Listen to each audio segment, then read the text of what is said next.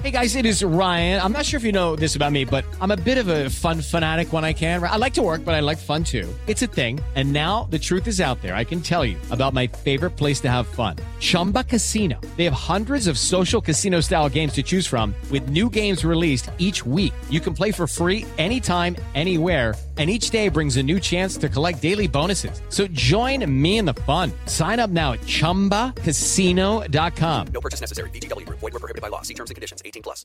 No país, nós tivemos bombardeios na cidade de Kharkiv, na cidade de Dnipro, na cidade de Mariupol. A cobertura completa de um conflito que não tem hora para acabar. Um olhar atento e as análises de especialistas sobre os impactos dessa guerra 24 horas por dia. Uma programação completa e dedicada leva a informação de qualidade até você. Jovem Pan News. A opinião dos nossos comentaristas não reflete necessariamente a opinião do Grupo Jovem Pan de Comunicação. Realização Jovem Pan News.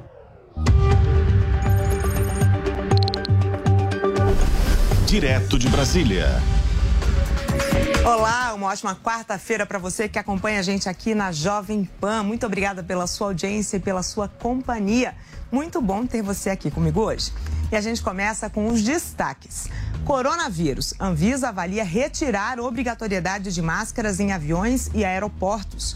Eleições 2022. STF retoma hoje julgamento que pode beneficiar candidatos condenados neste pleito. Tem também as agendas de campanha dos candidatos à presidência da República. E ainda, Bolsonaro se defende de acusações em reunião com embaixadores e diz que críticas às urnas eletrônicas visam a fortalecer a democracia.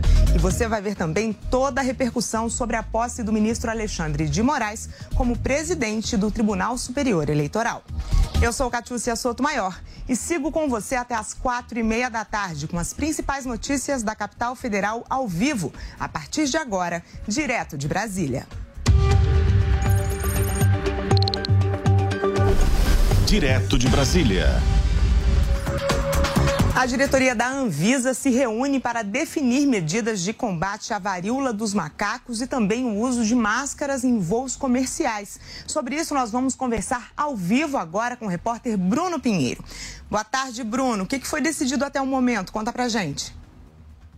Olá, Kátia. Você é uma ótima semana. Essa reunião está acontecendo, inclusive Vamos acompanhar algumas imagens em tempo real. Essa reunião iniciou em torno de uma hora. Essa reunião ainda está acontecendo e a discussão é justamente essa: retirada, essa exigência do uso do equipamento de segurança, uso de máscara, que acabou sendo implantado lá em 2020. Realmente era um tempo no, no ápice da Covid-19. A gente relembra alguns números de quando foi de fato implantado o uso de máscara. Na época, havia 746 óbitos ao dia e um número de 24.680 novos casos ao dia também. E ainda contando com uma ausência de vacinação. Agora, qual que era a sugestão que está em discussão nesta quarta-feira? A retirada de uma exigência, não mais como uma obrigatoriedade, ainda que haja essa orientação, uma recomendação.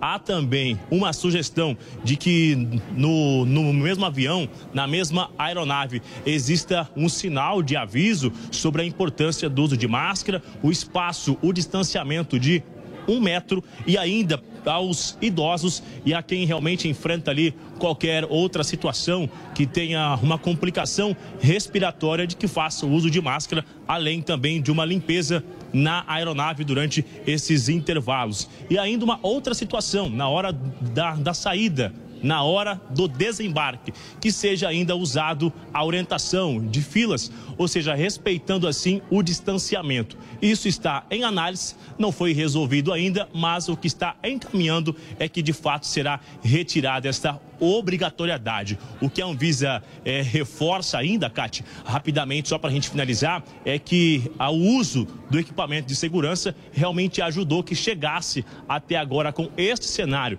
reduzindo o número de óbito e também ajudando na campanha de vacinação que foi extremamente importante. Então ainda hoje haverá um resultado, uma resposta se nos aeroportos e nas aeronaves ainda será uma obrigatoriedade ou somente uma recomendação do uso de máscaras. Ou seja, a gente vai aguardar então esse resultado. Essa assembleia reúne diversos nomes, realmente com números sendo divulgados, analisando o atual cenário do enfrentamento à Covid-19. Se ainda é, daqui a alguns minutos já saiu o resultado, eu volto atualizando essa informação. É com você no estúdio e até já. Perfeito, Bruno. Lembrando também que a média móvel agora caiu para 176 mortes por dia, né? Você citou o número no início da pandemia, então caiu bastante. E o, eles também vão estar discutindo, o Bruno volta daqui a pouco para falar, é, o caso do monkeypox. O Ministério da Saúde criou um comitê para monitorar os casos da varíola dos macacos no país e também informou que o calendário de vacinação deve sair esta semana. A prioridade será para profissionais de saúde que lidam com a doença. Então a Anvisa também é, acompanha esse assunto hoje na reunião. E hoje também o Supremo Tribunal Federal retoma o julgamento da nova lei de improbidade administrativa. Sobre isso a gente vai conversar ao vivo com a repórter Luciana Verdolim. Lu, como que está a sessão até o momento? Uma boa tarde para você. Boa tarde, Cátia. Boa tarde também a todos. Olha, nesse momento quem vota é o ministro Nunes Marques, o terceiro a votar nesse julgamento, que é bastante polêmico. Até agora o placar está um a um. O relator da matéria, o ministro Alexandre de Moraes, avalia que a nova lei só deve atingir uma nova lei mais, mais benéfica aí para acusados de improbidade administrativa, porque precisa levar em consideração que houve dolo, houve intenção do agente público público de é, trazer prejuízo aos cofres da União. O ministro Alexandre de Moraes entende que. Bem, a gente conversou com a Luciana, daqui a pouco ela volta para falar um pouquinho mais, mas ainda falando do Judiciário, o ministro Alexandre de Moraes assumiu ontem a presidência do Tribunal Superior Eleitoral e no discurso, Moraes defendeu a urna eletrônica e foi aplaudido de pé. Os detalhes na reportagem de Yasmin Costa. A posse do novo presidente do Tribunal Superior Eleitoral, ministro Alexandre de Moraes, contou com a presença de integrantes do Executivo, Legislativo e Judiciário. A etapa dos discursos foi marcada por elogios a Edson Fachin, que deixou a presidência do TSE a seu sucessor, Alexandre de Moraes, e ao novo vice-presidente da Corte, o ministro Ricardo Lewandowski. Alexandre de Moraes nasceu em São Paulo, atuou como promotor de justiça e advogado.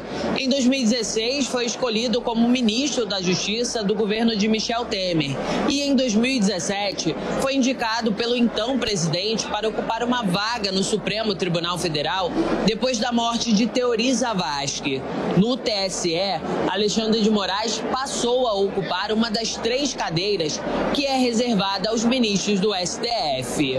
O presidente do TSE fez um discurso em defesa da liberdade de expressão.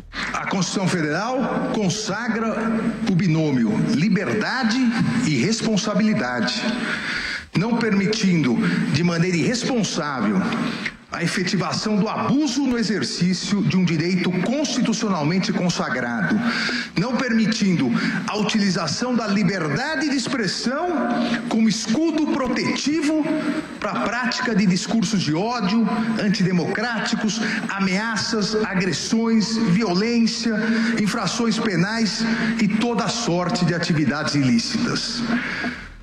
Eu não canso de repetir e, obviamente, não poderia deixar de fazê-lo nessa oportunidade, nesse importante momento. Liberdade de expressão não é liberdade de agressão. Liberdade de expressão não é liberdade de destruição da democracia, de destruição das instituições, de destruição da dignidade e da honra alheias. Liberdade de expressão não é liberdade de propagação de discursos de ódio e preconceituosos. A liberdade de expressão não permite a propagação de discursos de ódios e ideias contrárias à ordem constitucional e ao Estado de Direito inclusive durante o período de propaganda eleitoral. Moraes criticou a propagação de discursos de ódio e preconceito e a divulgação de notícias falsas que, segundo ele, interferem nas eleições.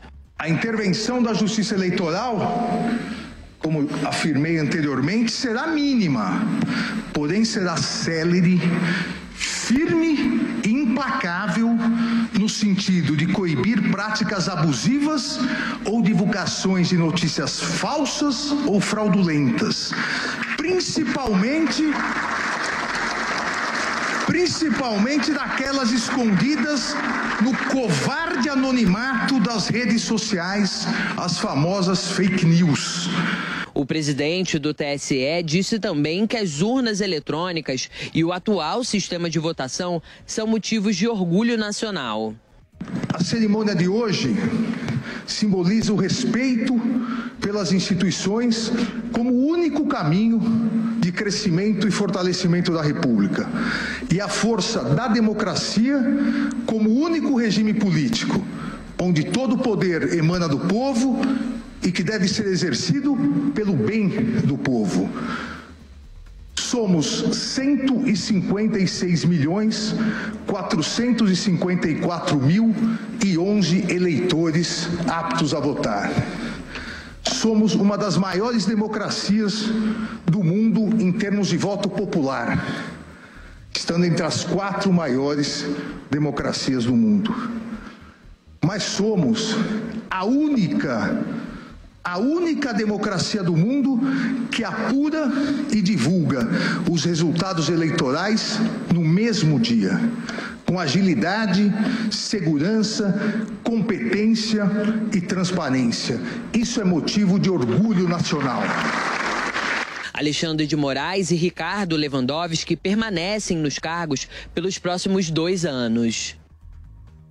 Posse de Moraes foi ontem, mas ainda rende muito aqui em Brasília e é o principal assunto nos corredores do poder.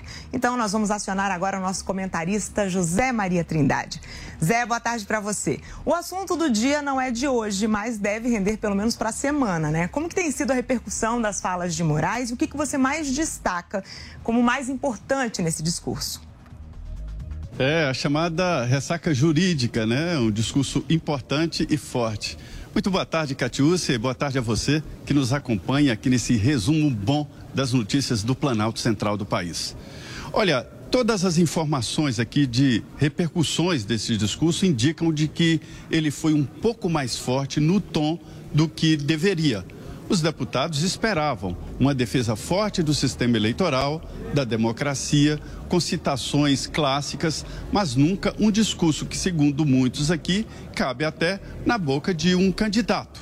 E há uma preocupação aqui. O termo que eles usam nas conversas é de parlamentarização da justiça eleitoral. Isto é, a troca da interpretação do texto constitucional e da lei por opinião. Este é o tom. Mas deputados aqui dizem que pelo menos há uma garantia de que o novo presidente do Tribunal Superior Eleitoral, apesar de falar o óbvio, defende a democracia e diz que o próximo eleito será empossado e isto é muito importante. Há aqui no Congresso Nacional apenas a ressalva de que no futuro esta, eh, vamos dizer, esta interpretação acima da Constituição possa prevalecer, em julgamentos, né? A partir de hoje, Alexandre de Moraes vai presidir uma casa importante num ano importante. Será o senhor das sessões, vai coordenar as sessões que vão decidir sobre impedimentos, até a diplomação dos candidatos. Então, isto é muito importante sim, viu, Catiúcia? Zé, Moraes relacionou liberdade de expressão à destruição da democracia no discurso, né? Como que você classifica essa observação feita pelo novo presidente da Corte Eleitoral, principalmente depois das várias cartas pela democracia e também de manifestações do presidente Bolsonaro sobre esse tema? Olha, Catiúcia, esse debate sobre limites da liberdade de expressão, a liberdade de opinião e a liberdade de imprensa é um debate muito é, atual em todos os países, é um debate mundial. Já passou, inclusive, pelos Estados Unidos, que considera a liberdade de imprensa e a liberdade de expressão acima de tudo, de todos os outros direitos, né? Mas há ali mesmo nos Estados Unidos uma tendência de dizer: olha, existem sim limites. E aqui no Brasil está se formando nas cortes superiores a jurisprudência de que o bem coletivo vale muito mais do que o bem individual. Ou seja, a nossa liberdade de expressão, quando esbarra no direito coletivo, encontra ali um limite. E foi isso que quis dizer o ministro Alexandre de Moraes. O motivo desta, vamos dizer, desta reavaliação da própria Constituição é a moderna tecnologia, o mundo novo da comunicação. O erro nesse, nesse debate, na interpretação, é sugerir, porque é uma sugestão, de que quem está fazendo esse debate sujo, quem está fazendo esta, eh, este uso de fake news, é o lado do presidente Jair Bolsonaro. Quando, na verdade, há fortes indícios de que o outro lado, ou seja, dos partidos de esquerda, também usam este artifício para tentar flexibilizar as eleições. Usar mentira, fake news e atacar a Constituição durante o processo eleitoral é sim fraudar as eleições, fraudar o sistema eleitoral. Agora é preciso dizer exatamente o que é e quem está fazendo isso. Muito obrigada, Zé Maria, que volta daqui a pouco com mais informações. E a gente vai falar agora sobre o julgamento que ocorre no STF sobre a lei de improbidade administrativa. Uma das divergências é sobre a possibilidade de reverter condenações definitivas, ou seja, retroagir em casos de decisões já transitadas em julgado. Sobre isso, quem conversa com a gente é a repórter Luciana Verdolim. Lu, vamos voltar a conversar sobre esse assunto. Você estava contando como que foram os votos. Explica aí pra gente a situação atual. Agora sim, Catiúcia. Vota agora o ministro Nunes Marques e já tinham votado. O ministro Alexandre de Moraes, que é o relator da matéria, que votou pelo entendimento que só deve retroagir essa nova regra, só deve beneficiar aquelas pessoas que ainda estão com processo aberto. Quem já tiver sido condenado não tem mais o que discutir. Entendimento contrário ao do ministro André Mendonça, que avalia que existe a possibilidade, sim, de inclusive condenados já com, trans, com decisão transitada em julgada fazerem né, um recurso ao Supremo Tribunal Federal para tentar reverter essa decisão que foi tomada com uma regra anterior. No ano passado, o Congresso Nacional alterou a regra da improbidade administrativa, dificultando a condenação aí de possíveis acusados. Por quê? Porque pela nova legislação é preciso se comprovar o dolo, é preciso se comprovar a intenção da pessoa em é, trazer prejuízo aos cofres públicos, o que torna mais complicado o julgamento. Vale ressaltar que ainda faltam, junto com o ministro Nunes Marques, nove integrantes do Supremo Tribunal Federal para se posicionarem sobre a questão, por isso dificilmente o julgamento termina hoje. Nesse momento, ainda está votando o ministro Nunes Marques. Muito obrigada, Luciana Verdolim, que volta a qualquer momento aqui na nossa programação. E a gente volta a falar da posse do ministro Alexandre de Moraes no comando do TSE, que foi marcada não só pelo discurso do novo presidente, que o Zé Maria acabou de comentar, mas por imagens icônicas que devem ficar para a história. O evento colocou Lula e Bolsonaro frente a frente e Dilma quase ao lado do ex-vice Michel Temer. Reportagem de Marília Sena. O presidente Jair Bolsonaro se senta exatamente em frente à ex-presidente Dilma Rousseff, no auditório do Tribunal Superior Eleitoral. Ele acena e quem responde com um gesto é o ministro da Economia, Paulo Guedes, sentado logo atrás de Dilma. Na mesma fileira de Dilma está o ex-presidente Luiz Inácio Lula da Silva, principal rival de Bolsonaro nas eleições. Eles evitam o contato visual. Mais cedo, quando Bolsonaro entrou no plenário, alguns bateram palmas. Lula bebeu água. Este foi o primeiro encontro dos dois como adversários na disputa pelo Palácio do Planalto. Após o hino nacional, o ministro do TSE, Edson Fachin, que deixou a presidência da corte, cedeu seu lugar ao sucessor, ministro Alexandre de Moraes. Lado a lado, antes do discurso discurso de Moraes, Bolsonaro e o novo presidente do TSE conversaram e chegaram a sorrir, tomando cuidado com a leitura labial. Tudo sob o olhar atento do ministro do Supremo Tribunal Federal e ex-presidente do TSE, Luiz Roberto Barroso. Mais de duas mil pessoas foram convidadas para a posse de Alexandre de Moraes. É um protocolo do TSE. O convite é para os parlamentares, ex-presidentes da República República, embaixadores e autoridades do Judiciário. Após a confirmação da presença, o assento de cada um é marcado. Este detalhe deu a oportunidade de Lula se sentar ao lado do ex-presidente Temer, que foi vice-presidente de Dilma e protagonista na destituição da petista do cargo. Pouco antes da cerimônia, Lula e Temer aproveitaram para cochichar. E muito. Dilma ficou ao lado de Sarney sem muita conversa. Na fileira ao lado estava a primeira-dama, Michele Bolsonaro, e a esposa do ministro Alexandre de Moraes, Viviane Barci de Moraes. As duas não conversaram. Simone Tebet e Ciro Gomes também marcaram presença. Foram os primeiros a chegar. O presidente Bolsonaro não desceu para cumprimentar adversários ou aliados que estavam na plateia. Lula conversou com ministros do Supremo Tribunal Federal e atuais do governo de Jair Bolsonaro.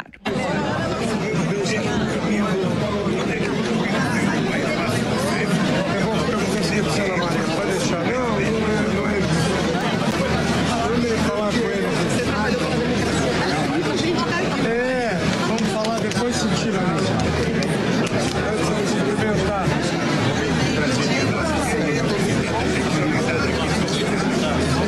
Quase 50 representantes de embaixadas também compareceram.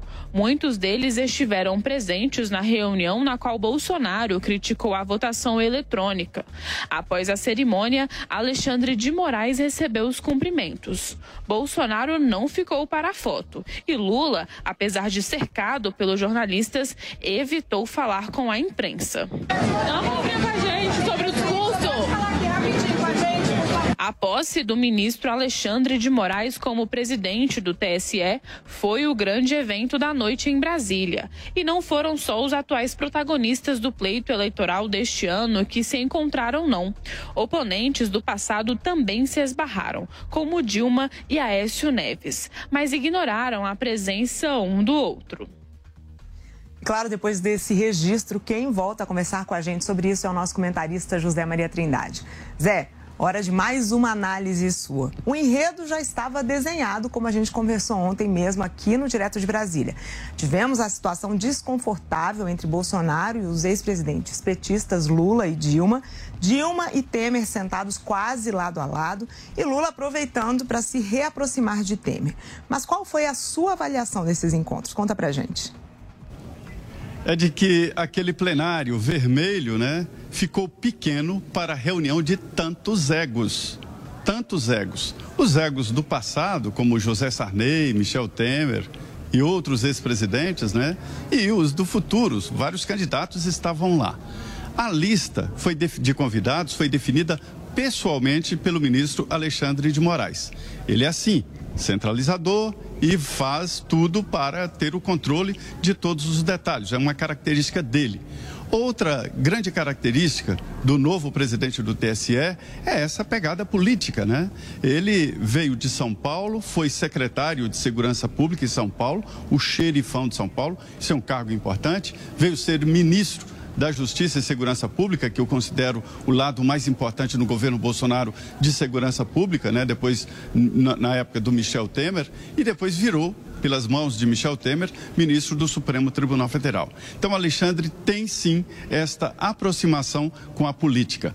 Eu conversei com vários convidados que me falaram sobre as conversas paralelas e principalmente a observação de que Lula foi muito assediado e que todos queriam estar ali conversando com Lula, exatamente porque o presidente Jair Bolsonaro estava num outro plano, como presidente da República, ao lado do presidente do Tribunal Superior Eleitoral, na mesa diretora, e os presidentes da Câmara e do Senado era mesmo esta postura.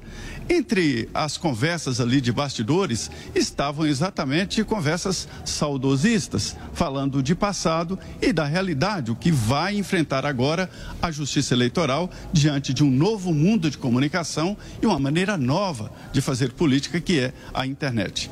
Catilce, eu conversei com um dos filhos do presidente agora há pouco. E a avaliação da família é de que o presidente fez bem, aliás, fez muito bem em ir a este compromisso. Um dos filhos me disse: não se trata de uma visita pessoal a Alexandre de Moraes, mas o presidente da República indo para uma posse formal. Até os parentes ali ficaram surpresos com a presença do vereador Carlos Bolsonaro, que sempre está ao lado do pai, mas não estava prevista a ida dele ao Tribunal Superior Eleitoral. Portanto, vamos em frente que a eleição já está em andamento, viu? Começa exatamente com a campanha, Catiúcia. Muito obrigada, Zé Maria, que volta a qualquer momento com mais avaliações. E a defesa do presidente Jair Bolsonaro pediu arquivamento de ação no Tribunal Superior Eleitoral por ataque às urnas em reunião com embaixadores. E argumentou que as críticas visam a fortalecer a democracia. Paula Cuenca conta pra gente. O Ministério Público Eleitoral havia protocolado uma ação no Tribunal Superior Eleitoral contra o presidente da República, Jair Bolsonaro, afirmando que o presidente da República teria cometido o ato de propaganda eleitoral antecipada e negativa durante a reunião realizada com embaixadores no Palácio da Alvorada. Reunião na qual o presidente da República divulgou então as suas desconfianças e críticas sobre o processo eleitoral brasileiro. Para o vice-procurador-geral eleitoral Paulo Branco, o discurso de vitimização adotado por Bolsonaro faria com que as pessoas então levassem o seu voto até ele, que seria o prejudicado por todo esse processo eleitoral, o qual ele havia já colocado suas desconfianças de forma exposta nessa reunião. Além disso, por esse discurso ter sido divulgado em redes sociais e também em outras plataformas, é que então eleitores brasileiros poderiam ter acesso a esse discurso e serem influenciados. Tanto é que o vice-procurador-geral eleitoral solicitava tanto a aplicação de uma multa ao presidente da República e também a retirada de vídeos a respeito dessa reunião com embaixadores de todas as plataformas virtuais para que outros eleitores não tivessem acesso a esse conteúdo. A defesa do presidente da República, Jair Bolsonaro, se manifestou dentro dessa ação, dizendo que não houve qualquer tipo de propaganda eleitoral, nem antecipada ou então negativa, já que o presidente da República não solicitou votos ou também não falou de outros candidatos de forma que pudesse prejudicar, então caracterizando essa propaganda eleitoral negativa a respeito de seus adversários. Dessa forma, pede a defesa de Jair Bolsonaro que toda essa ação seja arquivada. Cabe ainda a manifestação do Tribunal Superior Eleitoral a respeito desse processo. De Brasília, Paola Cuenca. E você que acompanha a Jovem Pan na TV, no rádio, no YouTube, siga a gente também nas redes sociais. A gente está no Instagram, no Twitter e no Facebook, arroba Jovem Pan News. E também no site jovempan.com.br. Aproveite para baixar o app Panflix no seu celular ter acesso gratuito e 24 horas à nossa programação. Bem, aqui na Jovem Pan, você sabe, todas as notícias mais importantes da política estão aqui, direto de Brasília. E a gente, todos os dias, a partir das 4 horas até as 4 e meia, traz uma equipe que apura todas as informações só para você. Agora são 4 horas e 26 minutos pelo horário de Brasília. Muito obrigada pela sua companhia. Estamos de volta amanhã, direto de Brasília. A gente se vê. Jovem Pan Nós não nascemos para ficar parados, porque é o movimento que faz o mundo evoluir. E é nesse mundo que queremos estar. Um mundo que questiona porque não aceita respostas prontas, que tem coragem para se transformar, que defende a liberdade de dizerem até o contrário daquilo que acreditamos. Não importa onde, não importa quando, estamos sempre em movimento. Ontem, hoje, amanhã. Jovem Pan, 80 anos. Valeu, Loja 100! O carnezinho das lojas 100 é o crédito mais fácil, mais rápido e barato, porque tudo é resolvido nas lojas. É sensacional. No carnezinho das lojas 100, você pode comprar sem entrada com até 50 dias para começar a pagar. Pode escolher o dia do vencimento ou adiantar o pagamento e ganhar desconto. Pode pagar em qualquer filial das lojas 100 e assim conferir as novidades e aproveitar as promoções. Carnezinho é nas lojas 100. Há 70 anos tem alguém, ainda bem que tem loja 100. E se eu te disser que ser careca hoje em dia é uma opção? E o melhor, o Hervik é a solução. Ligue agora pro 0800 020 1726 e adquira o Hervik, o melhor tratamento contra calvície, queda de cabelo, fios fracos e barba rala. E quem ligar agora no 0800 020 1726 ainda garante 40% de desconto e brinde especial. Ligue agora 0800 020 1726 2026. Ei, tá sabendo da novidade? A Tectoy, aquela do Pense Bem, Atari, Mega Drive. Então, Agora é muito mais do que videogame. É também automação comercial. É a solução perfeita para o seu negócio evoluir, com opções para quiosques de autoatendimento, PDVs inovadores e muito mais. Conheça mais da Tectoy Automação. Acesse tectoy.com.br. Tectoy agora é também automação comercial. Uma nova fase para o seu negócio. O seu canal de notícias multiplataforma. Jovem Pan News. A tradicional pizzaria Sala VIP tem mais uma novidade. E dessa vez é para você que está no bairro de Moema ou proximidades. Agora as mais leves e gostosas pizzas da cidade estão em um ambiente novo, super moderno e aconchegante. Na Avenida Indianópolis 830. Telefone para delivery continua o mesmo. 3849 5000. Te esperamos. Mais informações em gruposalavip.com.br. Não abrimos mão da qualidade. Informação, esporte e entretenimento. 24 horas por dia. Assista a Jovem Pan News na sua TV por assinatura. Pelo canal 576 na NET. Claro TV, Sky e DirecTV Go. Pelo canal 581 na Vivo TV ou pela Oi Play. E acompanhe também nas parabólicas. Fique bem informado na Jovem Pan News.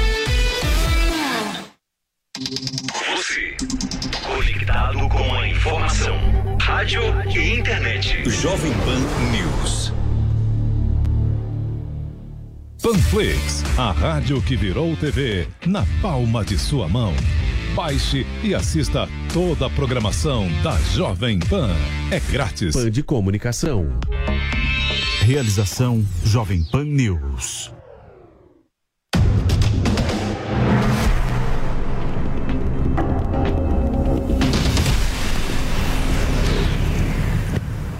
Os principais temas do dia no programa Opinião com Marco Antônio Costa e Fábio Piperno são os comentaristas PAN. Muito boa tarde, senhores. Eu sou William Travassos.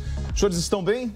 Boa tarde, William. Tudo bem, Boa senhor tarde, William? Boa tarde, senhores. Bom, tô sabendo que os senhores acompanharam a cerimônia do, da, da, da posse de Alexandre de Moraes com pipoca, guaraná, ficaram o tempo inteiro. Começou 7h24, com 24 minutos de atraso.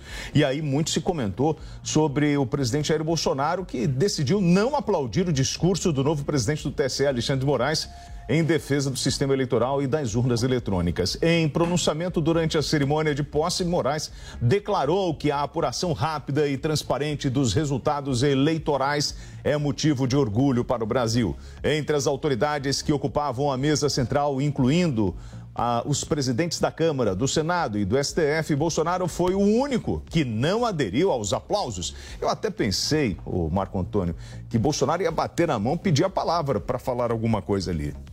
Olha, William, aqui é, dá para entender que, primeiro, foi uma cerimônia desnecessária. Eu não enxergo qualquer tipo de necessidade de fazer algo tão né, gigantesco, agigantado, para tentar, de alguma forma, promover uma troca aí de é, poder do Tribunal Superior Eleitoral. Eu não vejo relevância nisso. Até a gente critica bastante aqui a existência da justiça eleitoral. Porque é, existe um superpoder aí por parte dos ministros. Eles têm a capacidade de executar né, as eleições, eles fazem também o julgamento de lides e questões aí judiciais dentro da esfera eleitoral e eles também têm um poder normativo com relação ao período eleitoral. Então isso não me agrada. Eu não gosto de ter uma entidade com todo esse poder. Se você levantar as outras cerimônias que aconteceram no passado, não havia essa grandiloquência em torno da troca de comando da justiça eleitoral. Existia uma reunião protocolar e simplesmente né, ninguém noticiava isso, ninguém falava sobre isso. Tem um caráter político aí que os ministros têm adotado. O ministro Alexandre de Moraes ele se coloca como um agente político. Então, na cabeça dele, eu imagino, e agora estou interpretando, ele quis criar uma espécie de aura onde é, pessoas que debatem politicamente, pessoas que estão dentro da esfera política são conciliadas por ele, Alexandre de Moraes, e pelos ministros do Tribunal Superior Eleitoral. Então ele quis passar uma imagem de sinergia institucional com esse momento. E claro, quando você chama um, no caso o presidente da República, ele confirma a participação, e você chama o, o ex ex-presidente, no caso, ex-presidiário Lula, quando você chama Dilma, quando você chama Michel Temer, você quer criar uma aura de muito mais olhem para mim, olhem para Alexandre de Moraes recebendo aqui esse encargo de conduzir a justiça eleitoral do que qualquer outra coisa. E outra, o fato de Bolsonaro ter ou não aplaudido, para mim, é completamente relevante. Ele estava lá no evento, ele foi respeitoso, ele se submeteu à formalidade do evento. Isso é mais do que o suficiente. Quer dizer, existe, sim, um, uma troca de comando, ele respeitou o protocolo e não tem nada além disso. Eu acho muito mais interessante é. a gente interpretar Mas... a postura do ministro e, e a postura do Supremo com relação a esse grande evento que era completamente desnecessário. O Alexandre de Moraes mostrou uma força institucional que ele conseguiu reunir 22 governadores, prefeitos, ministros, uh, ex-presidente. Ele mostrou um, um, um poder de mobilização que eu já não vi há muito tempo. Sem dúvida, William. Boa tarde a todos. Foi um momento, sim, de grande autoafirmação aí do TSE e principalmente um momento em que Alexandre o Grande de Moraes acabou mostrando que realmente ele é, é uma figura, acima de tudo, de muito trânsito político. Não fosse isso, ele não teria conseguido atrair todas essas personalidades que você citou.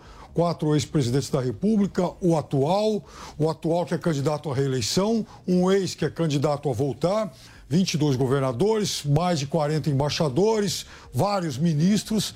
Então, para ele sim foi realmente um grande dia, até porque ele foi lá, a festa era dele e ele festa. disse o que bem entendeu. Mas não é uma festa, então, Piperno. É troca de comando. Todo mundo entendeu, né? Então, mas, é, mas deixa eu entender, um é uma, uma festa da democracia? é isso que você acha ele que é? Ele disse que ele foi lá, convidou as pessoas para a posse dele, era o evento dele, disse o que quis, quem se sentiu constrangido teve que engolir. Não houve constrangimento. Quem não se. Você nem sabe a quem eu estou me referindo. Eu, os outros que apoiaram o Alexandre aplaudiram, aliás, aplaudiram efusivamente.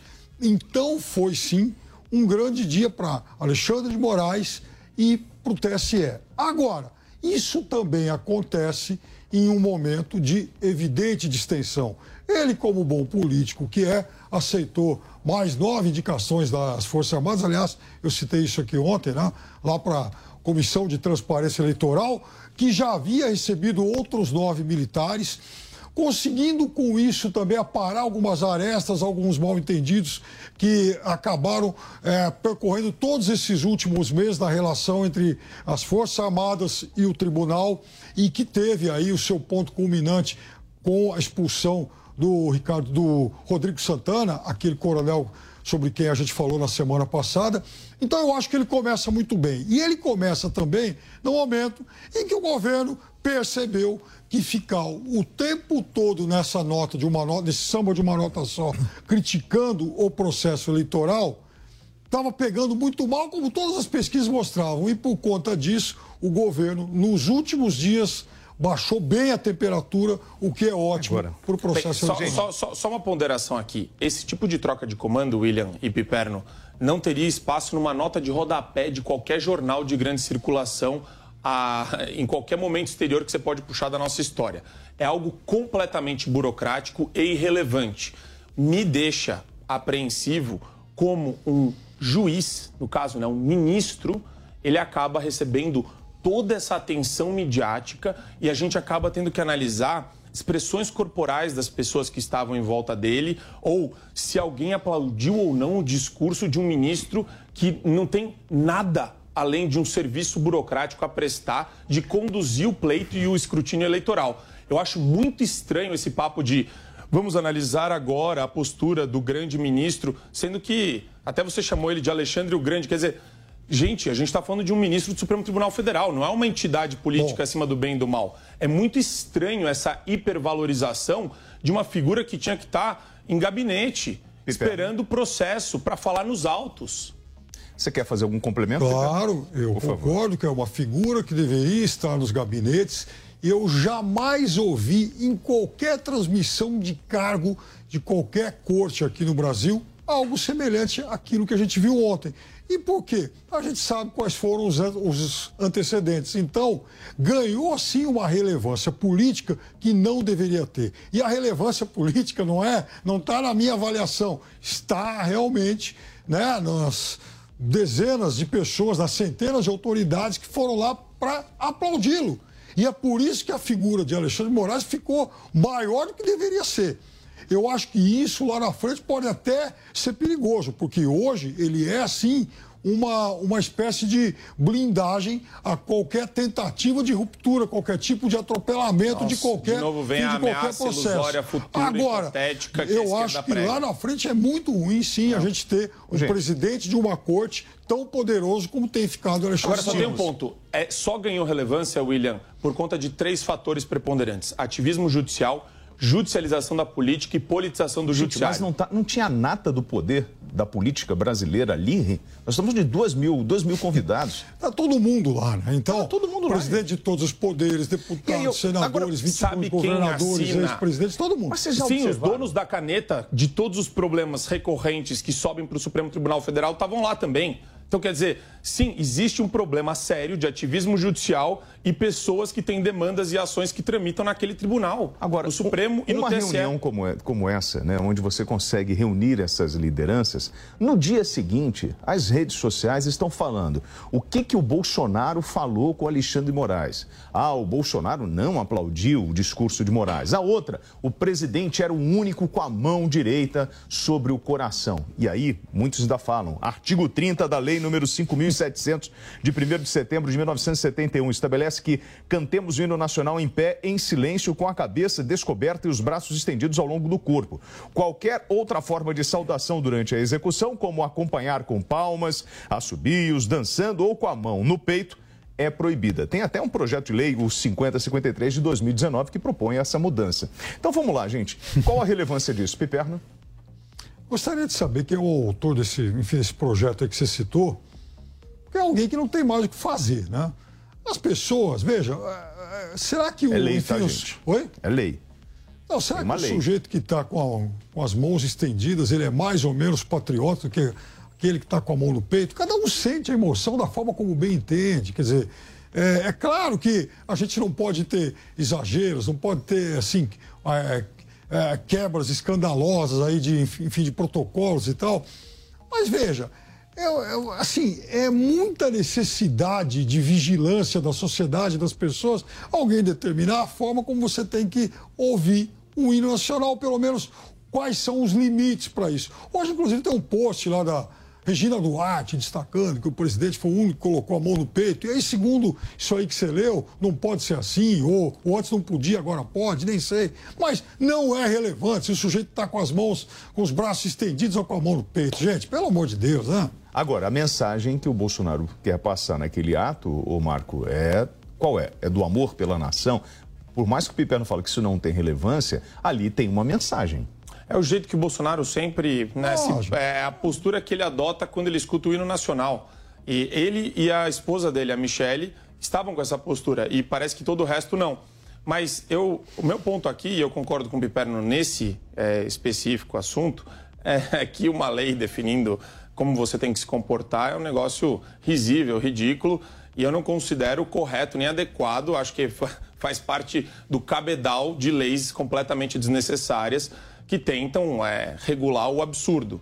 É, é óbvio que você tem uma postura formal, dentro de eventos você tem um protocolo e o protocolo é adotado pela, pe- como as autoridades entendem, como as pessoas que lá estão entendem. Agora, é, é o jeito que eles escutam o hino. Eu acho que é, para eles é, é, uma, é uma forma de absorver o hino nacional e não, não considero é, nem abaixo nem acima, mas acho que é uma postura bonita. Eu, eu, eu vi, eu vi que a, a imagem é interessante se você parar para olhar, porque para a maioria das pessoas parece só o protocolo do hino nacional. E você vê pelo discurso do Bolsonaro de anos que existe um espírito patriótico aí que está acima disso. Da, é essa leitura que eu faço. Agora, hoje nas redes sociais, eu observei que, por exemplo, eu fico monitorando os dois, tanto Piperno quanto Marco Antônio. Você, Piperno, publicou as pesquisas eleitorais, né? É, eu, eu, trago até um agora, porque o ex-presidente Lula tem 44% das intenções de voto no primeiro turno contra 37% do presidente Jair Bolsonaro, segundo pesquisa Poder Data divulgada hoje. Em eventual segundo turno, Lula soma 52% dos votos, enquanto Bolsonaro leva 38%.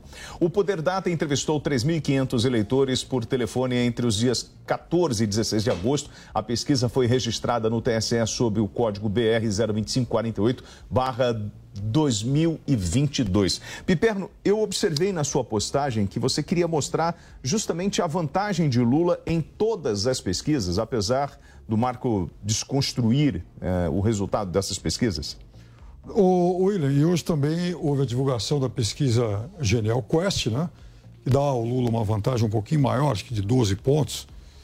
É, mas é, esses dados aí hoje, é, os, dados do, os dados de primeiro turno dos últimos dias, é, eles nem me chamam tanto a atenção, eles não mudam muito, né? A, a, enfim, a variação é de 7 a 12%. Você não acha isso estranho demais? Não mudar Tanta coisa acontece não, no meio político não. e social. Eu não disse e assim, isso, eu não disse isso. Existe uma estabilidade surreal do Lula. Todo mundo enxerga essa, não, não existe esses estranhos 45%. Aí você está mal informado. Não existe estabilidade. É, Ele até avançou em alguns. Perde dois, ganha três. Perde dois, ganha três. O que eu estou dizendo é o seguinte: todas essas pesquisas, as quatro pesquisas, as quatro grandes pesquisas divulgadas nessa semana, atribui ao Lula números mais ou menos parecidos, de 43% a 45%, ao Bolsonaro de 32% a 37%. Mas aí, o que mais me interessou foram as simulações de segundo turno. E aí eu transformei todas as simulações de segundo turno em votos válidos. Às vezes o cidadão, um, um tem 52, outro tem 38 e tal, em voto válido, quanto dá isso aí? E aí também essas pesquisas revelam que os números entre elas são muito parecidos. Em todas elas, nas simulações de segundo turno, considerando apenas os votos válidos, e veja, estou falando em quatro levantamentos, Lula tem de 57,30 a 59 alguma coisa. Marco Antônio. Eu acho mais fácil a gente jogar búzios aqui, ler cartas, né, tentar brincar de futurologia, porque Mas essas leituras são energias turno, que falam através essas das leituras conchas, segundo turno é são ridículas, um elas não Marco. fazem o menor sentido. A gente viu antes Mas não é da pesquisa eleição. de telefone, as pessoas não falaram. É Antes- diferente do Búzios. Búzios você ouve, né? Não tem a tem, concha não falando. tem credibilidade mais. A gente sabe quem compra, a gente escuta, a Tem gente muita vê. credibilidade. Você percebe que existe instituto enviesado, contaminado por pessoas que já participaram de outras campanhas eleitorais em prol do PT, os diretores. Você vê as encomendas que são feitas das pesquisas, você vê o grau de amostragem que é pequeno, que é irrisório, onde que são feitas as pesquisas também. Quer dizer, eh, o questionário que as pessoas têm que responder, ele já inclui uma série de perguntas que vão levar a pessoa para uma determinada resposta. Nossa, você vale mais a pena você ligar num show de mágica no Netflix e ver como o mágico consegue influenciar a sua tomada de decisão e isso acontece o tempo todo e todo mundo consegue enxergar o grau de manipulação que existe por alguns agentes eh, de pesquisa ou institutos que se dizem sérios. De novo, é só você ver a estrutura, a mega estrutura. Você tem, vou dar a Folha, por exemplo. Você tem a Folha, você tem o Instituto Datafolha e você tem a Agência Lupa. Eles erram, assim, sempre, sempre, sempre, em detrimento da direita, do conservadorismo, e eles sempre alardeiam que existe alguma coisa de errada com esses grupos, com essas pessoas. Aí o Piperno fala, Marco, mas você tem que confiar no Instituto Datafolha, porque ele é sério. Eu não acredito que uma entidade que faça parte desse grupo de pessoas que tem essa tendência de querer enfiar a goela abaixo essa militância de esquerda, algum tipo de dado ou algum tipo de pesquisa que é feita no âmbito eleitoral. Eu acho até risível isso. Eu não consigo levar a sério, porque eles não... pe- De novo, isso é uma premissa, acho que global. Todo mundo tem que questionar e ser cético com relação àquilo que é apresentado. Quando você faz uma pergunta e a resposta do outro lado é não, só tem que confiar, porque muita gente fala a mesma coisa. Você vai me desculpar, isso daí é totalmente manipulativo, falso e até Sim, existe no visual. uma, uma hipocrisia Quando desse a pessoal. gente acompanha, por exemplo, a gente acompanhou ontem o primeiro dia de, de campanha nas ruas, né? E você compara as mobilizações, a gente percebe que Bolsonaro consegue mobilizar muito mais, mais gente na rua. E, e, e o Lula não. Porém, as pesquisas mostram Lula com um poder muito maior. Né, de, de penetração na, na, no, voto ou de conquista de voto por telefone. Ou seja, a turma nas ruas vai falar com o Bolsonaro, mas na hora que ligam para conferir em quem vai votar, a turma diz o Lula, é isso? Isso é um bom tema porque, inclusive, você está falando em pesquisa pelo telefone, né? Que é uma das três formas pelas quais os grandes institutos fazem. Então, você tem hoje as consultas por domic... em domicílios, o pesquisador vai até a sua casa, você tem a consulta com pessoas nas ruas e você tem essa pelo telefone. Ele lidera em todos os cenários. E vejam bem, eu tava, estava olhando aqui embaixo, estava consultando, inclusive, os quatro últimos institutos, atendendo até um, uma, uma resposta solicitada aqui pela, pela, nossa, pela nossa produção, que e é por isso que realmente estava aqui olhando para baixo. É, e aí, William, veja bem, você tem institutos que, de fato, têm profissionais como nós, já passamos por diversos outros empregos. Então, esses institutos têm, sim, profissionais que trabalharam em outras campanhas, assim como eles atendem, por exemplo, o governo federal. Paraná Pesquisa é um. Então, veja, eu não vou aqui, de forma nenhuma, seria leviano da minha parte, conhecendo a reputação de muitos desses profissionais, é. questionar a idoneidade deles. Até porque, como eu disse há pouco, os quatro, os quatro principais institutos que divulgaram resultados de segunda-feira para cá, curiosamente divulgaram resultados mais ou menos parecidos. Me parece que não há um cartel, até porque eles são concorrentes. Eles brigam por grandes contas de bancos, de magazines, de empresas de varejos, de partidos políticos e governos. Eles, estão, eles participam de licitações, eles disputam uns com os outros. Então, eles não podem, claro, se submeter a qualquer tipo de dano reputacional. Então vamos, Portanto, vamos, vamos. Os resu... não surpreende que os resultados sejam Vamos só fazer uma amostragem também na grande imprensa. A grande imprensa não tem a composição que a Jovem Pan tem de debate. A grande imprensa segue uma única narrativa, um único discurso. E se eu fizer uma amostragem nos jornais que estão em circulação, pode pegar a grande maioria deles, ou nos canais de televisão né, que estão aí você vai perceber que existe um discurso que é praticamente idêntico. Ora, eu não tenho a prerrogativa, segundo o Piperno, nem o direito de questionar isso, porque seria leviano se eu questionasse o viés editorial desses canais de televisão, o viés editorial desses jornais de grande circulação. Então, o que eu tenho que fazer, segundo o Piperno e a mentalidade esquerdista? Eu só tenho que aceitar. É melhor, porque ele sabe o caminho das pedras e eu, humildemente, tenho que aceitar o que os institutos falam. Se eu questiono, William, eu sou leviano. Se eu acho o método ruim, então, eu sou leviano. Se eu acho que a pesquisa tem uma amostragem baixa, eu tá sou leviano. Dizendo, Se eu levanto o passado de diretores de instituto de pesquisa, eu sou leviano. Se eu questiono quem pagou pela pesquisa, eu sou leviano. Então, olha só, a leviandade é a única forma dele enfiar a goela abaixo de maneira autoritária que eu tenho que aceitar tudo que Você então está me dizendo que ó, Poder Data, Quest, Datafolha, SB, todos fazem parte dessa. estão sendo mobilizados em favor. Da mesma forma que a esquerda? grande imprensa tem um discurso unívoco. Você vê a mesma reportagem, copia e cola em vários jornais, em vários meios de comunicação. Isso não quer dizer que eles fazem parte de uma grande estrutura, Mas, meta individual. Isso quer dizer que eles têm uma linha editorial e uma visão de mundo igual. Você consegue uh, validar esse argumento do Marco? Ah, William, vamos falar de coisa séria, né? Até é, porque se tá você pegar, você pegar os veículos de comunicação, você vê, por exemplo, acha um defensor do Lula, por exemplo, entre os comentaristas da Record, RTV, SBT, TV Brasil, você não vai ter nenhum. É. E por conta disso eu vou dizer que eles não são veículos sérios? Não. Eles têm a sua forma de pensar. Agora, é muito diferente de quem presta serviço e tem que vender esse serviço. Então, se eu sou dono de um magazine, eu não vou vender uma televisão porcaria porque o outro vai vender o melhor e eu vou perder mercado. É mais ou menos a mesma lógica de um estudo de pesquisa. Eu não vou vender os meus resultados, né? É, oferecer resultados malversados aí, porque o outro vai fazer da forma correta e eu vou perder mercado. Agora, os políticos experientes, os políticos experientes sabem e respeitam isso. Aliás, eu já citei aqui Ciro Nogueira e Arthur Lira, que deram inclusive estimativas de prazo aí para que essas pesquisas apresentassem resultados diferentes. E eles estão sempre renovando esse prazo. O que não quer dizer que não possa haver uma reversão por algum motivo lá na frente. Eu nunca Que é vi, o que sempre eu nunca acontece. vi, não existiu, isso. não existiu eleição estranho, no Brasil. aliás. Isso foi conversado É. no 3 em ontem. Não existiu eleição no Brasil que o líder 50 dias antes tenha perdido. Isso não aconteceu. Agora, pode ser que estejamos diante de, uma, de um evento inédito. Ou seja, o candidato que não lidera 50 dias antes vencer a eleição. Eu adoro, eu adoro os paradigmas que o pessoal usa para tentar criar essa esfera do já ganhou. Acho muito interessante isso.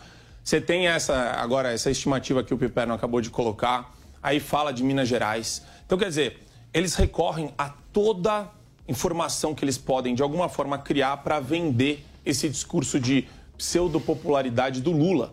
Só que o, a grande questão que se coloca é, não só nas ruas, mas nas redes sociais, você percebe que a mobilização dos dois candidatos é completamente díspare. Você não enxerga na realidade o que está acontecendo aqui. Então, quando eu vejo, e a questão sim tem a ver com a credibilidade dos meios de comunicação que tem, eu vou usar de novo o exemplo da Folha e do Datafolha. Você percebe que a Folha fala em ataques, né? Ataques do Bolsonaro ao Supremo Tribunal Federal, é, Bolsonaro golpista, isso, aquilo. Você tem inclusive colunistas da Folha é, disseminando fake news, como a gente já apontou no começo dessa semana, constantemente. Então, você vê, esse pessoal faz parte do mesmo conglomerado. Como é que você quer me convidar para acreditar num serviço que, do ponto de vista científico, está cheio de problema e furo que a gente já apontou Você aqui? falou em ataque aqui, eu lembrei. Vocês lembram que a Nancy Pelosi, a presidente da Câmara do- dos Deputados dos Estados Unidos, foi a Taiwan dia 2 de agosto. Logo depois, uma outra eh, comitiva, congressistas dos Estados Unidos, senadores, deputados, dia 14 de agosto. E agora, rapaz, vocês estão sabendo sobre essa história de tensão. A China anunciou hoje que vai enviar tropas à Rússia eh, para um exercício militar conjunto do qual também participam Índia, Belarus e Tajiquistão. Ah, o governo chinês afirma que o treinamento é usual e não tem relação com a guerra da Ucrânia.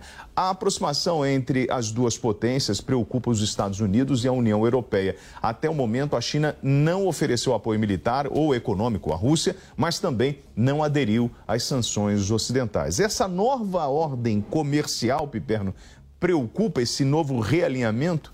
Claro que preocupa sim, porque a gente está falando aí, quando a gente fala em China, Rússia e Índia, a gente está falando, William, de três países que têm, por exemplo, bomba atômica.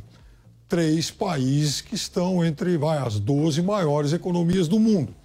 Então é claro que é um bloco gigantesco, muito forte, um bloco que, é, reunido aí, soma mais ou menos 3 bilhões de pessoas, né? Mais ou menos 40% de toda, de toda a humanidade. Então, é óbvio que é mais um passo nessa escalada de tensão. É evidente que ninguém vai, ninguém vai para lá para se juntar agora e sair agredindo os outros por aí.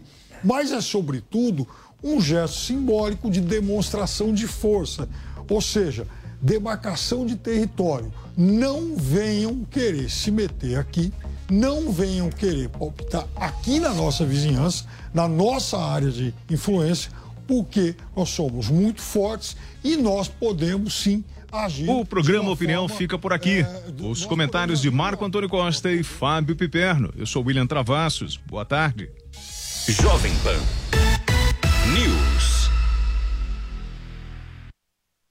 Venha comemorar os 25 anos do Teleton com a apresentação de Zezé de Camargo e Luciano e participação de Daniel, Edson Hudson e Jean Giovanni. 5 de outubro às 20 horas no Tóquio Marine Hall. Grandes atrações musicais e convidados especiais esperam por você na Noite Solidária a ACD Teleton 25 anos. E toda a renda será revertida para a ACD. Participe desta festa do bem. Garanta já o seu ingresso em simpla.com.br barra Teleton 25 anos. Copa do Mundo do Qatar 2022. Oferecimento Loja 100. 70 anos realizando sonhos. Ainda bem que tem Loja 100. Bob, o melhor site de apostas do mundo agora no Brasil. Brasil Bet. Vai de bob.com. Tectoy agora também é automação comercial. Uma nova fase para o seu negócio. Consórcio Mage, Volkswagen Caminhões e Ônibus. Seu caminhão Volkswagen em até 10 anos sem juros. E Cimento CSN. Mais do que forte, é fortaço. As chaves da Copa do Mundo estão definidas e a Inglaterra já conhece seus adversários pelo grupo B: Estados Unidos, País de Gales e Irã. E a seleção comandada por Southgate tem um bom retrospecto contra os norte-americanos em Copa do Mundo. Os dois países já se encontraram duas vezes em mundiais, ambas pela fase de grupos. Em 1950, no Brasil, os Estados Unidos venceram pelo placar de 1 a 0. Já em 2010, na África do Sul, o duelo terminou empatado em 1 a 1. Enquanto isso, será a primeira vez que a equipe britânica encara a seleção de País de Gales em mundiais e a do Irã na história. A Copa do Mundo do Catar acontece de forma inédita no final do ano e o time inglês estreia no dia 21 de novembro contra os iranianos.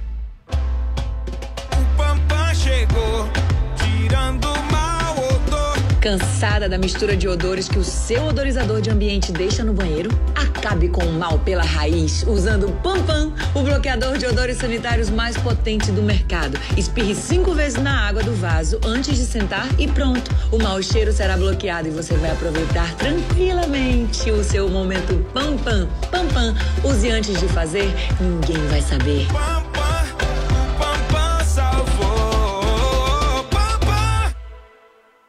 Você sabe que time vai ganhar o Brasileirão? Sabe quem vai fazer mais pontos na NBA? Entende tudo de Fórmula 1? Então não perca tempo. Entre na vaidebob.com e comece a usar seu conhecimento esportivo para se divertir e ganhar dinheiro. São as melhores ODBs do mercado em plataforma segura e fácil de usar. Vaidebob.com, a melhor plataforma de apostas do mundo agora no Brasil.